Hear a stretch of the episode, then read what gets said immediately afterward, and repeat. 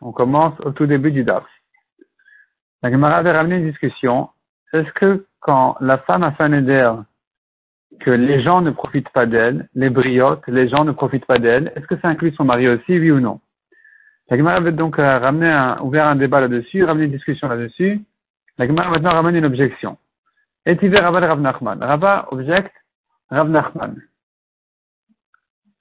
Il lui demande c'est-à-dire Rav, Nachman qui avait dit que le mari ne s'appelle pas, il ne fait pas partie des gens de manière générale, alors que Rav pense qu'il fait huit parties, il vient donc Rav objecter Rav Nachman. Ou est-ce que le mari ne fait pas partie des gens? Ve'atnan, pourtant on a une Mishnah qui dit plus loin, Netula une femme qui dit je suis retiré des juifs, écarté des juifs, ou Le mari lui annule sa part, ce qui le concerne dans ce neder, et les rapports sont terminés avec elle, entre eux.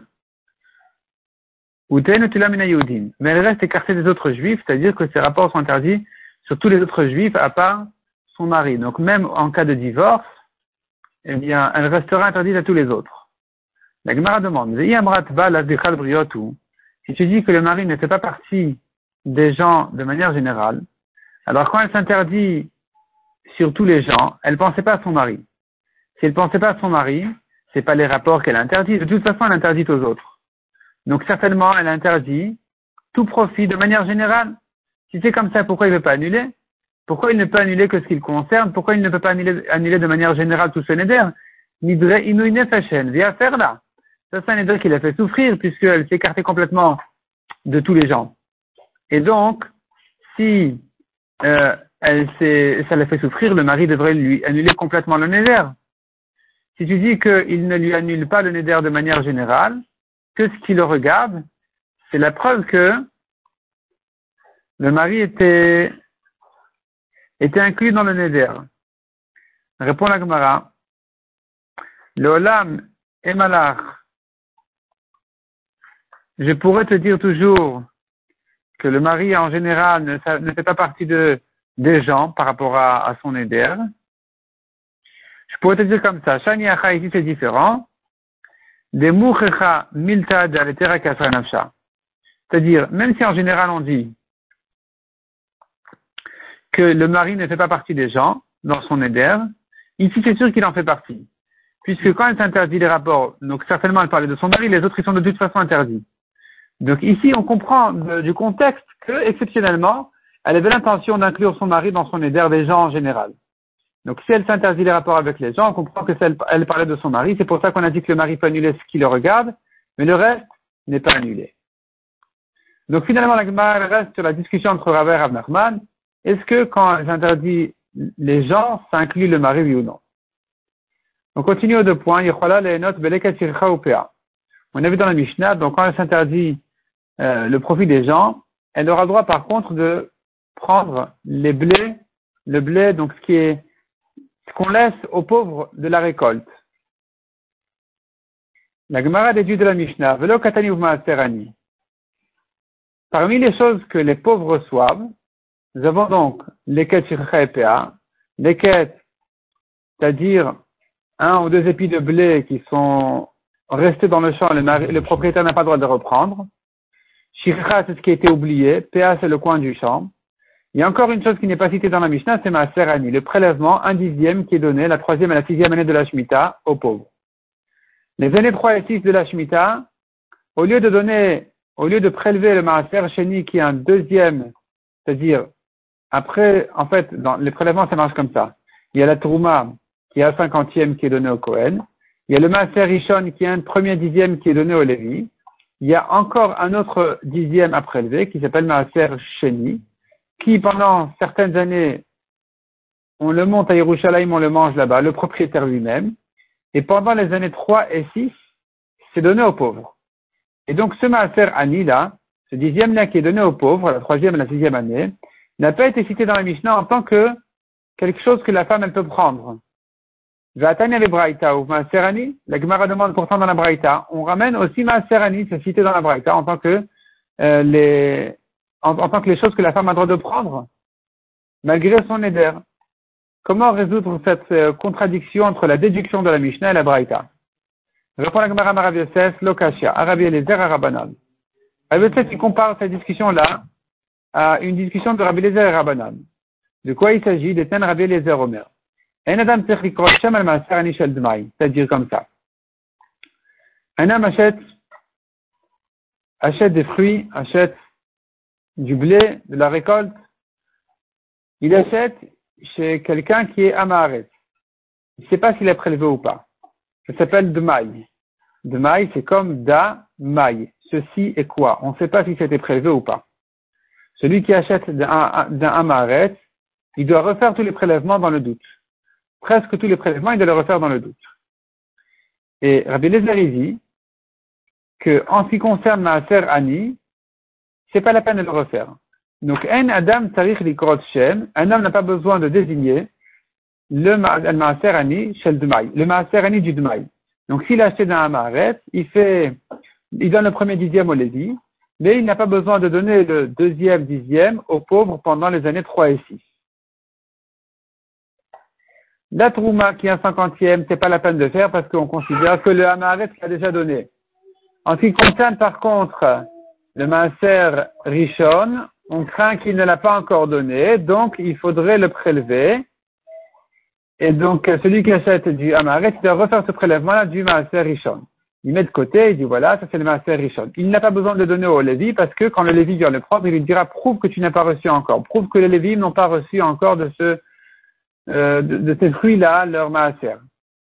Ensuite, il y a le deuxième dixième qui s'appelle maaser sheni, qui doit prélever pendant les années 1, 2, 4, 5 et le monter Yerushalayim ou le racheter.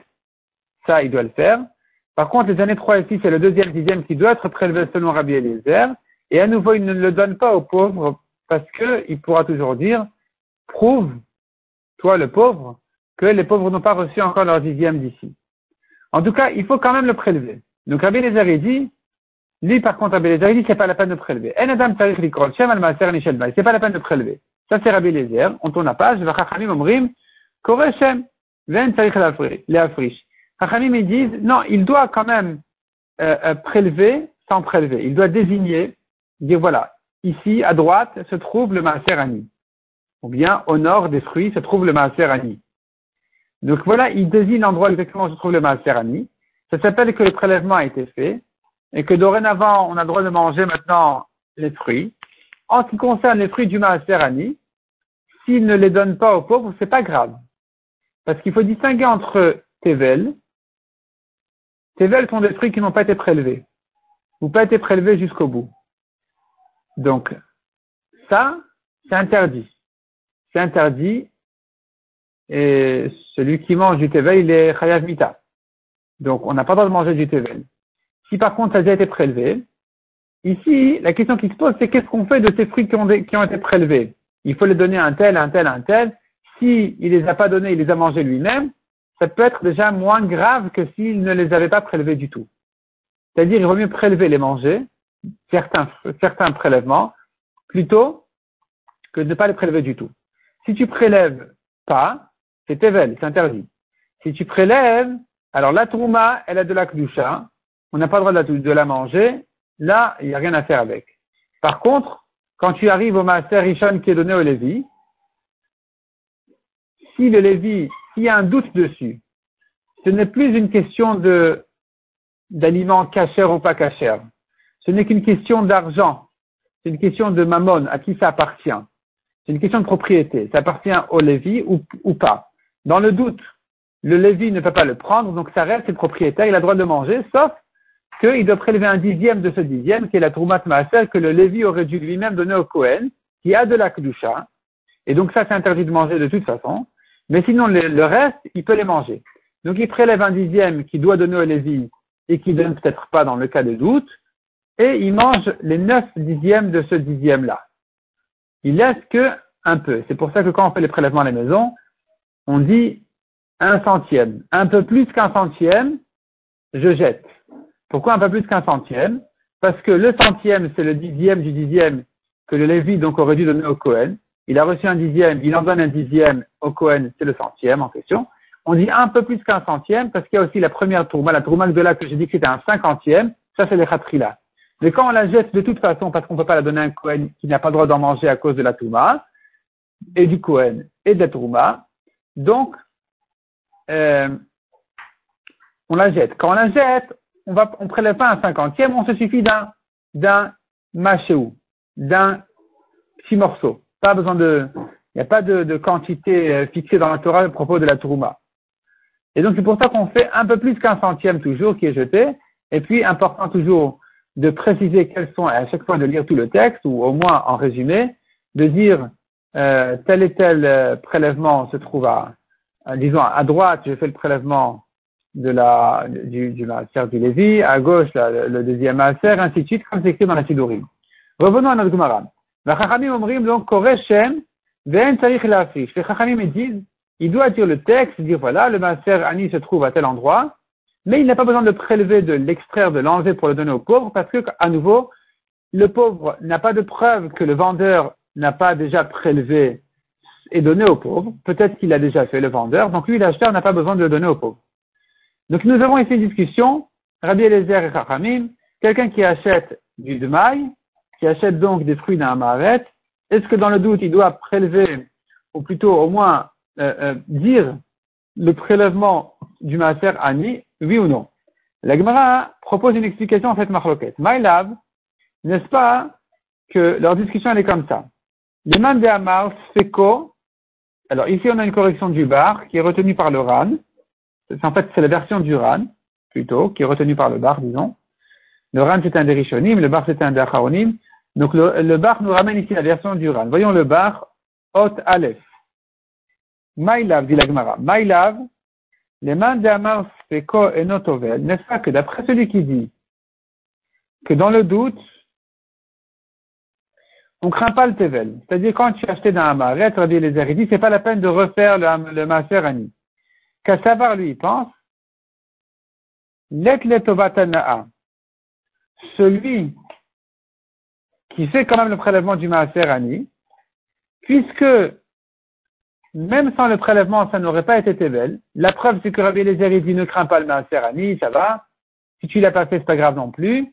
Quand tu as acheté dans un Maaret, ne crains pas le Maaser Ani. C'est que lui, il pense que maximum, le Maaser s'il n'a pas été fait du tout, c'est pas Tevel les fruits sont permis. Donc, lui qui dit que les fruits ne sont pas tevel avant de donner le maaser ani, il dira hein, que le droit de choisir à quel pauvre donner ne s'appelle pas un profit.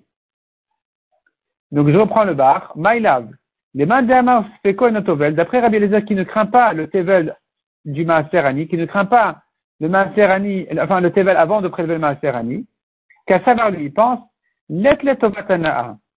c'est-à-dire on ne donne pas au propriétaire le droit de décider à quel pauvre donner, c'est les pauvres qui viennent et qui prennent, sans lui demander son avis. Des Kevan de puisque le propriétaire n'a pas ce droit-là de choisir le pauvre, Charila la femme aura le droit de profiter de celui qui lui donne ce Maaser C'est ce que la Braïta disait, ou Maaser La femme a le droit de recevoir du Maaser des gens. Pourquoi? Ça va comme Rabbi Eliezer, qui dit, comme on a vu, que même avant de prélever le Maaser Ani, c'est pas considéré comme Tevel. Or, la Torah, on apprend des psukim, la Torah a mis en rapport le droit du propriétaire de choisir à qui donner le prélèvement avec le fait que c'est considéré comme Tevel. Donc, si tu me dis maintenant que c'est pas considéré comme Tevel avant le prélèvement du Maaser Ani, du moment qu'il a prélevé la Trouma le Maaser Rishon, et qu'on n'est pas en année de Maaser Sheni, le prélèvement du Maaser Ani, on ne le craint pas au niveau du Tevel.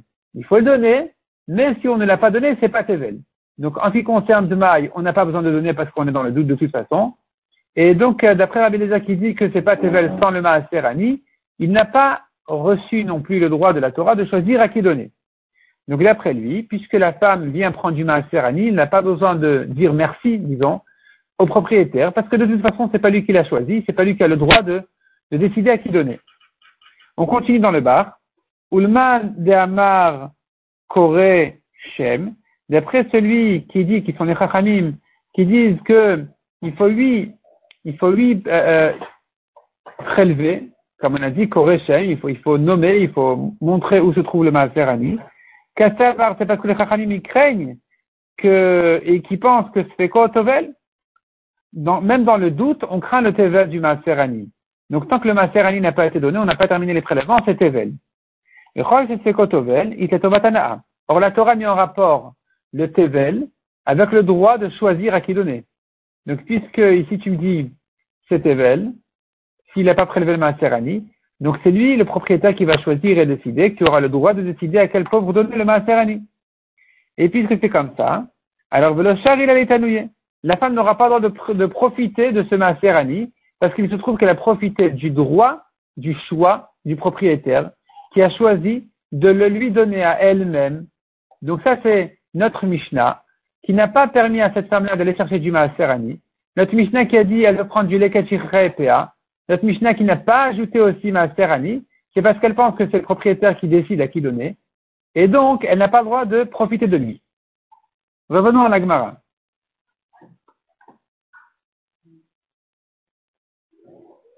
Amar le Abaye. Donc on retrouve la Gemara, Amar le Abaye. Ça se trouve à la septième ligne. Amar Abaye. Donc tout ça, c'était le raisonnement de Rabbi Yosef qui voulait comparer la discussion entre la Mishnah et la Braïta avec la discussion de Rabbi Eliezer et les Chachamim. Amar et Rabbi Eliezer, Amar et Abaye, Abaye a repoussé Rabbi Yosef. Il a dit non. Des Almas fait Kotovel. Selon tout le monde, Rabbi Eliezer et Chachamim. On craint le Tevel avant le Maaserani. Tant qu'on n'a pas terminé tous les prélèvements, c'est encore Tevel.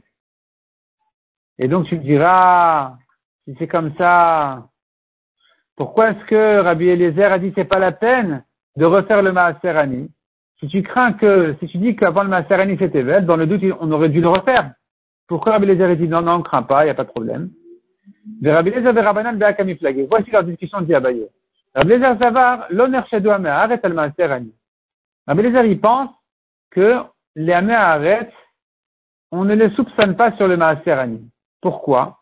Un Maharet, qui est facile à faire, il fait. Dans les prélèvements, il fait ce qui est facile. Donc la Trouma il a fait, comme on a dit, parce que un épi de blé, est suffisant, un blé suffisant pour la Trouma la Minatora. Donc pour en fait réparer sa récolte, il suffit d'un blé. Et donc il va donner au Cohen et, c'est tout. Donc avec ça, il, a terminé avec la Trouma Minatora. En ce qui concerne le Maaser Rishon, donner un dixième au Lévi, c'est une grande quantité, il a du mal à le faire. Ça, on craint qu'il le fait pas. Et pour le Maaser Ani, il a une solution toute simple. Quelle est la solution pour le Maaser Ani Il peut être pauvre. Il peut s'appauvrir à lui-même. Comment il se rend pauvre? Tout simplement. Puisqu'il peut abandonner tous ses biens et se faire pauvre, et reprendre son dixième, et bien sûr, juste après, reprendre sa récolte. Veshakalehu, il les reprend lui-même. Il n'a rien à perdre. Donc finalement, les arrêtent.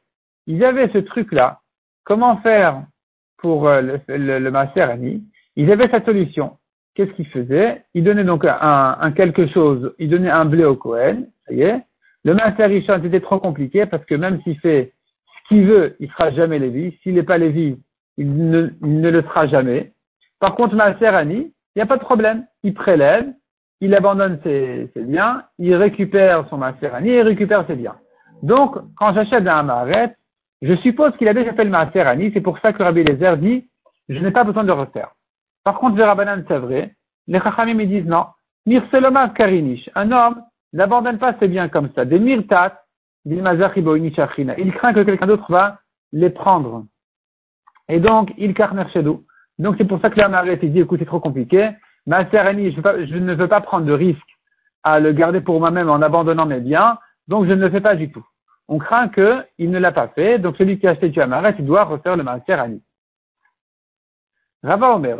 Rava revient sur le problème, la contradiction entre la Mishnah et la Braïta, si la femme a le droit, la femme du leader a le droit au Maaser Ani, oui ou non.